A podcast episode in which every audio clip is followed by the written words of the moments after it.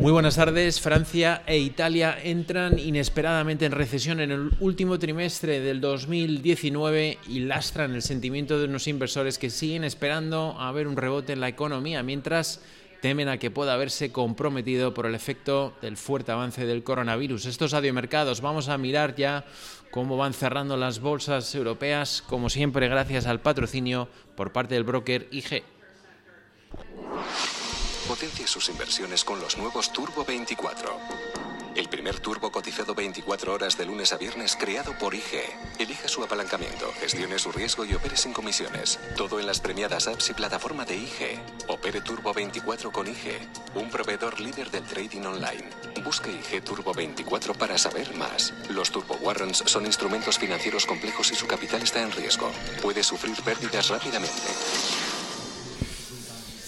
Bueno, con unas bolsas eh, que arrancaban la sesión con ganancias, pero que pronto se habrían desinflado ante una serie de factores eh, negativos que empezaban a converger y que han penalizado el sentimiento, el ánimo por parte de los inversores. Por un lado, siguen las preocupaciones sobre el fuerte y rápido avance del coronavirus. Reino Unido habría anunciado sus dos primeros casos en el país. Italia ha declarado el estado de emergencia nacional tras confirmar sus primeros casos, sus primeros infectados. Hong Kong ha cerrado sus colegios y guarderías hasta al menos el mes de marzo y también Suecia habría confirmado hoy mismo un primer caso de eh, paciente positivo de coronavirus. Además, eh, la mayoría de aerolíneas internacionales han anunciado ya que cancelan todos sus vuelos a China y eh, saliendo también de China, a China y fuera de China.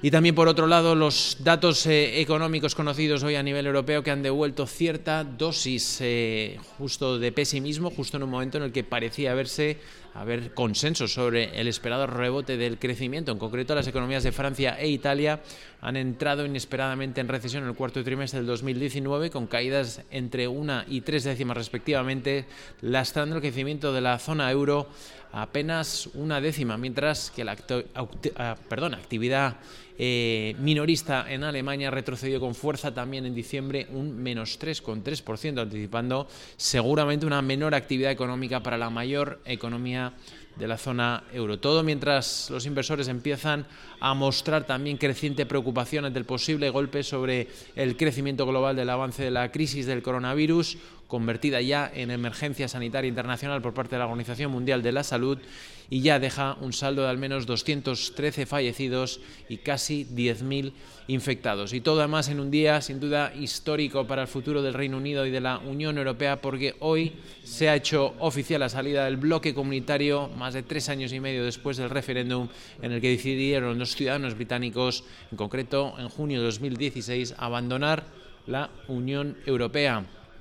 Desde entonces muchas idas y venidas, rupturas de negociaciones, sombras de salida dura e incluso de un posible segundo referéndum cambios de gobierno, elecciones anticipadas y al final acuerdo del Brexit que permite de momento dicho proceso, pero que abre ahora otra ventana que no va a ser nada fácil, entre otras cosas porque el propio gobierno de Boris Johnson ha complicado algo la situación al no permitir una extensión del periodo de transición más allá de diciembre del año 2020. Lo que es lo mismo, hay un acuerdo comercial o hay un acuerdo comercial para entonces en apenas 11 meses o la amenaza que parecía haberse disipado de un Brexit duro podría ser una realidad. Primer ministro Boris Johnson, por cierto, en la previa al Brexit, que se hace efectivo hoy, ha pedido unidad absoluta a los ciudadanos británicos en este primer nuevo paso de su historia y ha asegurado que su idea será buscar un acuerdo comercial similar al, de la, al que tiene la Unión Europea ahora mismo con Canadá. En este contexto, finalmente las bolsas europeas han caído, cerrado en negativo, ha cerrado en la plaza de París el CAC 40 con caídas del 1,1%, cerrando en los 5.806 puntos.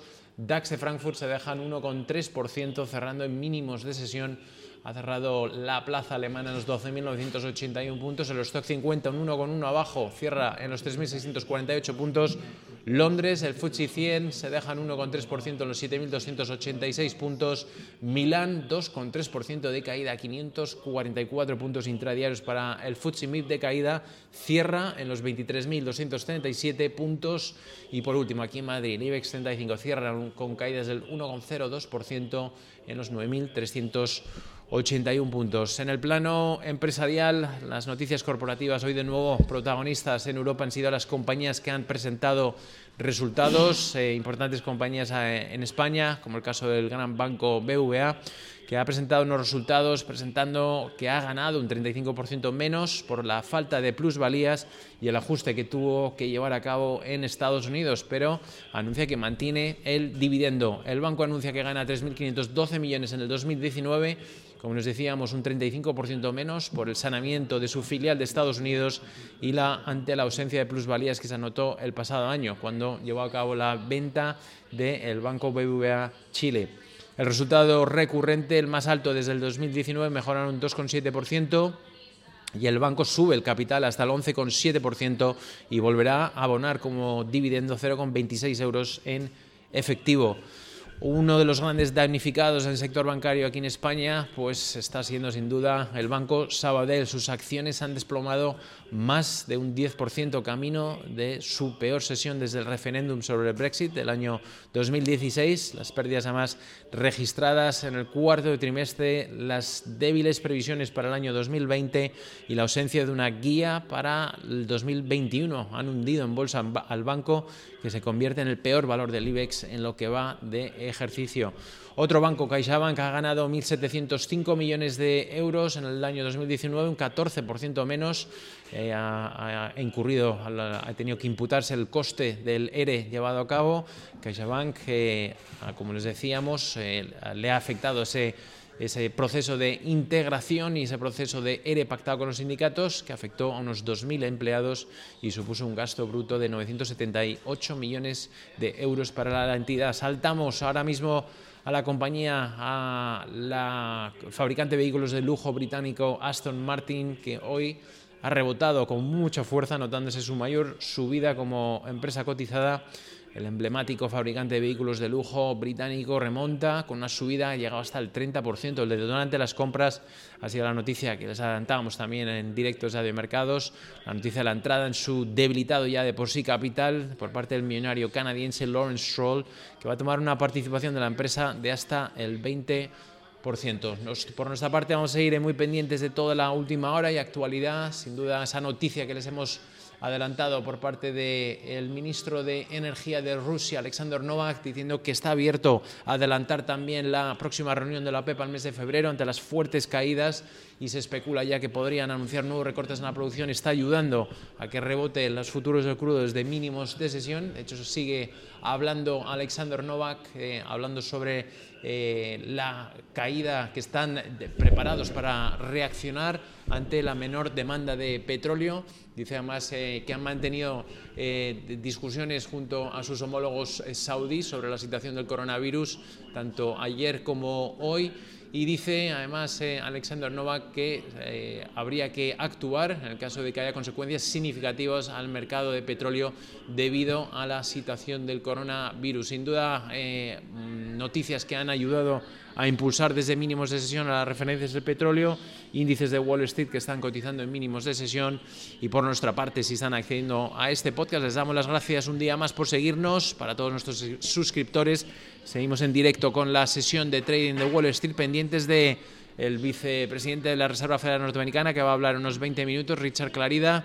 Tendremos referencias eh, petrolíferas por parte del Baker Hughes y, por supuesto, pendientes a las noticias de última hora en torno al coronavirus. Que tengan, que pasen un feliz fin de semana.